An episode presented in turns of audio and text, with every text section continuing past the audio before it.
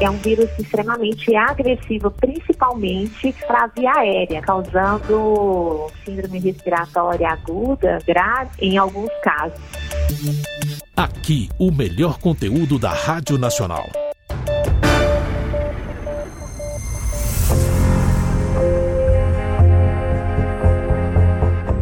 Olá, gente. Sou Walter Lima, sou âncora do Revista Brasil.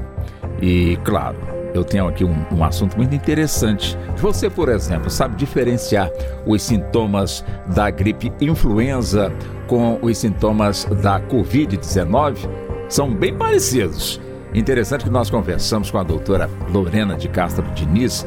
Ela é médica é, da Associação Brasileira de Alergia e Imunologia. Ela pertence, portanto, aí a esta associação. Ela que é a coordenadora do Departamento Científico de Imunização, portanto, dessa associação. Ela nos explicou muito a respeito, acima de tudo, dessa diferença Covid-19 com a gripe influenza, quais são os seus impactos, principalmente no organismo humano. E ela ela fez várias recomendações que eu entendo serem bem importantes que você tome conhecimento. Daí o nosso convite para você nos acompanhar.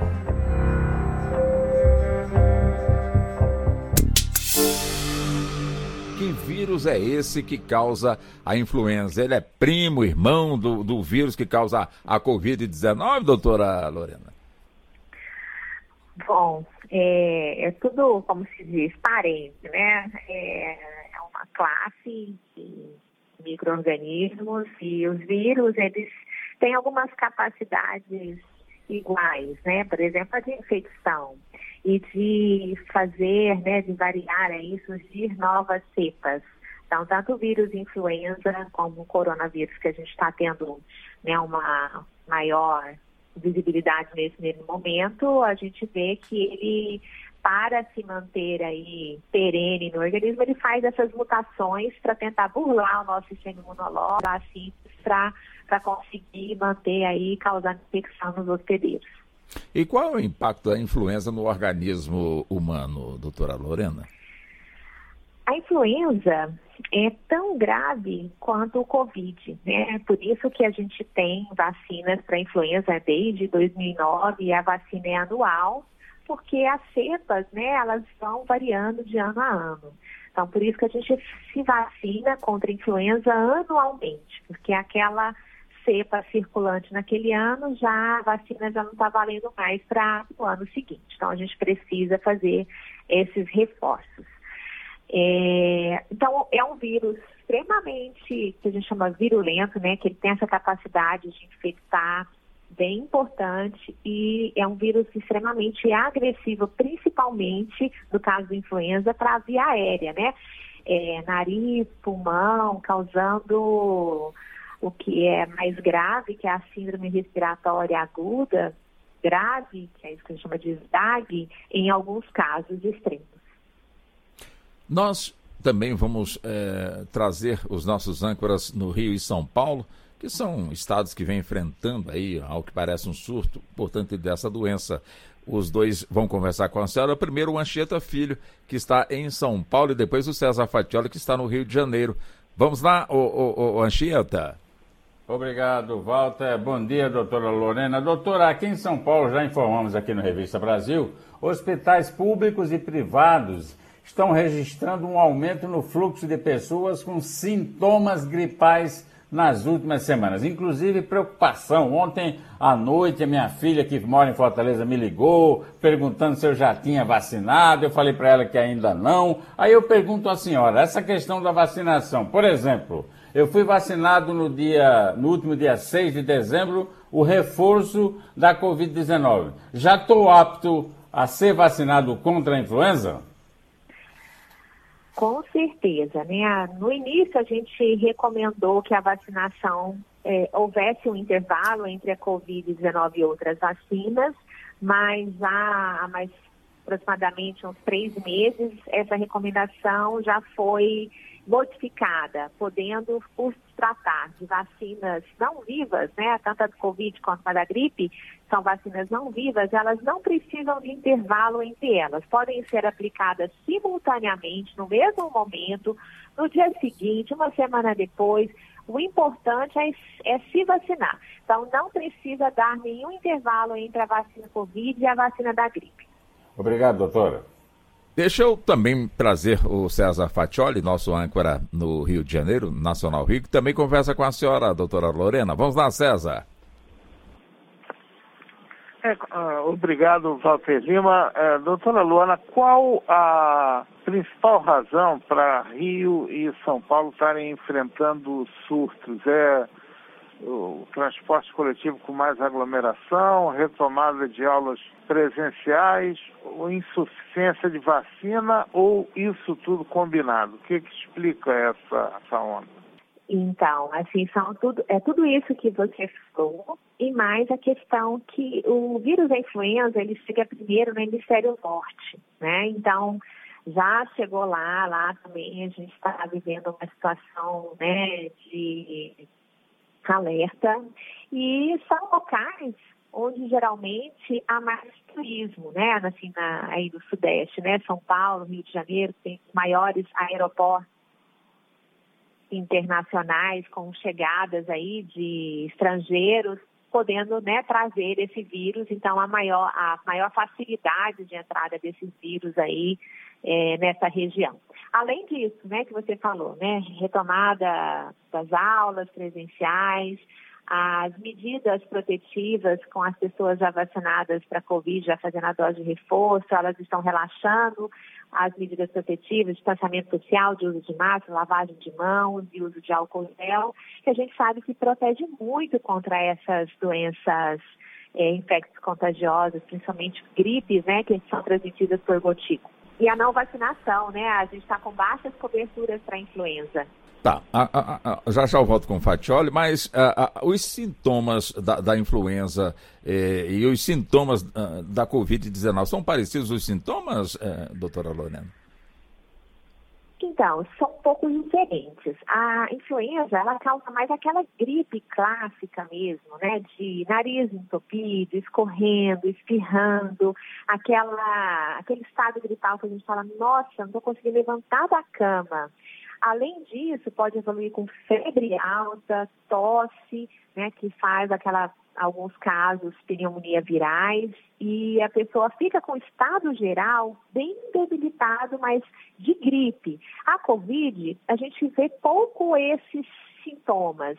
A Covid, ela dá mais cansaço, né, a, a falta de ar, mas sem aquele estado gripal que a influenza traz. E além de perder o paladar, o olfato, então é um pouco diferente. Em termos de vacina, vão apenas provocando a senhora no bom sentido.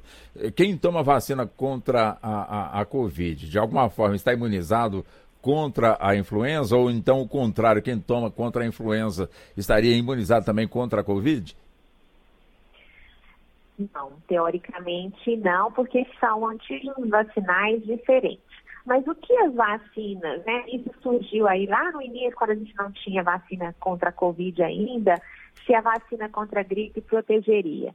Teoricamente, a gente está estimulando o nosso organismo a produzir uma resposta celular, a ficar mais atento, mas é, diretamente não há uma proteção. Né? A gente não sabe qual é essa proteção indireta ainda, é, qual é a, porcentagem de proteção dessa proteção, talvez aí indireta, de estímulo do nosso sistema imunológico a ficar mais atento. Mas é, as pessoas não podem ficar tranquilas porque são antígenos diferentes e a gente precisa estar assim com o calendário vacinal. Eu falo assim, a gente tem tantas doenças infecciosas contagiosas imunopreveníveis por vacinas, a gente tem que estar com esse calendário bem em dia, porque é só assim a gente consegue ficar livre dessas doenças. Doutora, é, alguma alguma precaução adicional fora a, as máscaras e evitar aglomerações? E que faixa o risco é maior? É nos recém-nascidos, é nos idosos? Esses casos de síndrome respiratória aguda grave, de complicação é, mais acentuada e mais arriscada da influenza, qual, é, qual faixa etária está mais sujeita a risco? As grávidas precisam de precaução especial? Como é isso? É, a gente fala que tem, que nós temos os extremos de idade, né, que são as crianças menores de 5 anos, que elas estão ainda com seu sistema imunológico mais em formação. E, além do que também elas têm as vias aéreas, né, brônquios, bronquíolos, traqueia, tudo em menor calibre. Então, aquele muco da secreção da gripe, ele gruda ali né, nesses canais e faz, causa uma obstrução, né? A, a, o ar fica mais difícil de entrar e sair. Então, essas crianças evoluem de forma mais grave pela pequena via aérea e pela imunidade ainda em formação. Os idosos acontecem com a mesma questão, eles já têm já um ressecamento de mucosas que é, não tem tanto reflexo de tosse para expelir esse, esse vírus quando ele tenta entrar. E a imunossenescência, que é a questão da imunidade também, já está menor, né, acima de 60 anos. As gestantes, pelo fator gestacional também, eles são considerados imunodeprimidos, porque a gestante, ela, ela baixa aí a guarda do sistema imunológico para não rejeitar o feto. Então, a gestante, é imunodeprimida durante o período de gestação. E os pacientes com comorbidades, cardiopatas, renais crônicos, diabéticos. O, o vírus, se esses pacientes se infectarem contra a influenza, há possibilidade de descompensação da doença de base e é, o vírus causa a endotelite, uma inflamação aí nas artérias, arterites, levando uma maior chance desse público que já tem comorbidades de evoluírem com infartos do miocárdio, acidentes musculares cerebrais. Então, é muito comum a gente vê nessa, nessa população aí a, a é, infartos e AVCs pós-infecção de gripe. Então, é, é, por isso que, quando começam as campanhas de vacinação, esses grupos, né, crianças menores de 5 anos, idosos, comorbidades, gestantes, são prioridades. Doutor, eu queria saber se a senhora imagina o que pode ter é, provocado esse aumento de casos de influenza, já que as pessoas estão usando máscara, estão usando álcool em gel, é, virou até mania passar álcool em gel. O que teria provocado isso? Primeiro, hum, a questão, acho que, da baixa cobertura da influenza, né? A gente está com 30%, 40% só de cobertura vacinal contra a gripe. As pessoas, né, como não estavam, não é época, teoricamente, de gripe, né? O vírus veio com uma sazonalidade aí diferente, é, pegou as pessoas de surpresa, pensando que estavam protegidas pela utilização. Mas acredito também que esse uso, esse uso de máscara, não aglomeração, de um mês para cá, isso está bem mais relaxado, né? A gente está vendo, assim, muitas aglomerações. Não está sendo muito favorável ao controle dessa epidemia aí que está ocorrendo. Doutor, para que possamos encerrar, já agradecendo a senhora pela, pela gentileza, estamos falando, portanto, aqui da gripe da influenza. Qual é a maneira de, de, de se prevenir para não ser alcançado por esse vírus? E uma outra questão nessa mesma pergunta. Muita gente é, é, já é, faz parte da cultura do brasileiro, uma cultura realmente equivocada à automedicação. Muita gente busca ali o doutor Google também. É, enfim, principalmente quando a situação é de de gripe. Ah, vou tomar aqui um chazinho, tomo dois comprimidos daquele ali e vou ficar é, excelente. Já que nós vivemos essa pandemia da Covid, são sintomas, ah, ao que parece, parecidos, é, é, ou seja, sintomas que se praticamente se igualam, é, enfim. Então, duas questões que eu abordo com a senhora: como se prevenir e também a questão da automedicação. Primeiro é a vacinação, né? Quem não se vacinou da gripe, imediatamente a algum posto de saúde fazer a vacinação. Segundo, manter as medidas protetivas, evitar aglomerações nesse momento aí, né? Que a gente sabe que está todo mundo doido para encontrar, mas é, a gente está vivendo uma outra situação de risco com essa circulação da influenza. E terceira, a automedicação, ela é bastante perigosa, né? Porque a gente precisa do time. A influenza, ela tem uma medicação que a gente pode utilizar, que é bastante já conhecida e comprovada a sua eficácia, que é o oseltamivir, que tem que ser entrado, introduzido até o terceiro dia de sintomas né, da, da síndrome gripal pela influenza, para ela conseguir aí agir na não replicação desse vírus. Então, se a pessoa ficar com a automedicação, tomando chazinhos ou outros medicamentos que não vão, de fato, tratar essa infecção, vão atrasar aí o início do tratamento e podendo levar a uma evolução não muito favorável. Então, se, tão, se, está com síndrome gripal e tem alguma comorbidade ou não está evoluindo bem, com febre, falta de ar ou tosse, tem que procurar atendimento médico, não se automedique. Tá muito bem. E nós aqui agradecendo muito a senhora por essa gentileza e pela atenção. Até uma próxima, doutora Lorena. Até, obrigada. Aqui, o melhor conteúdo da Rádio Nacional.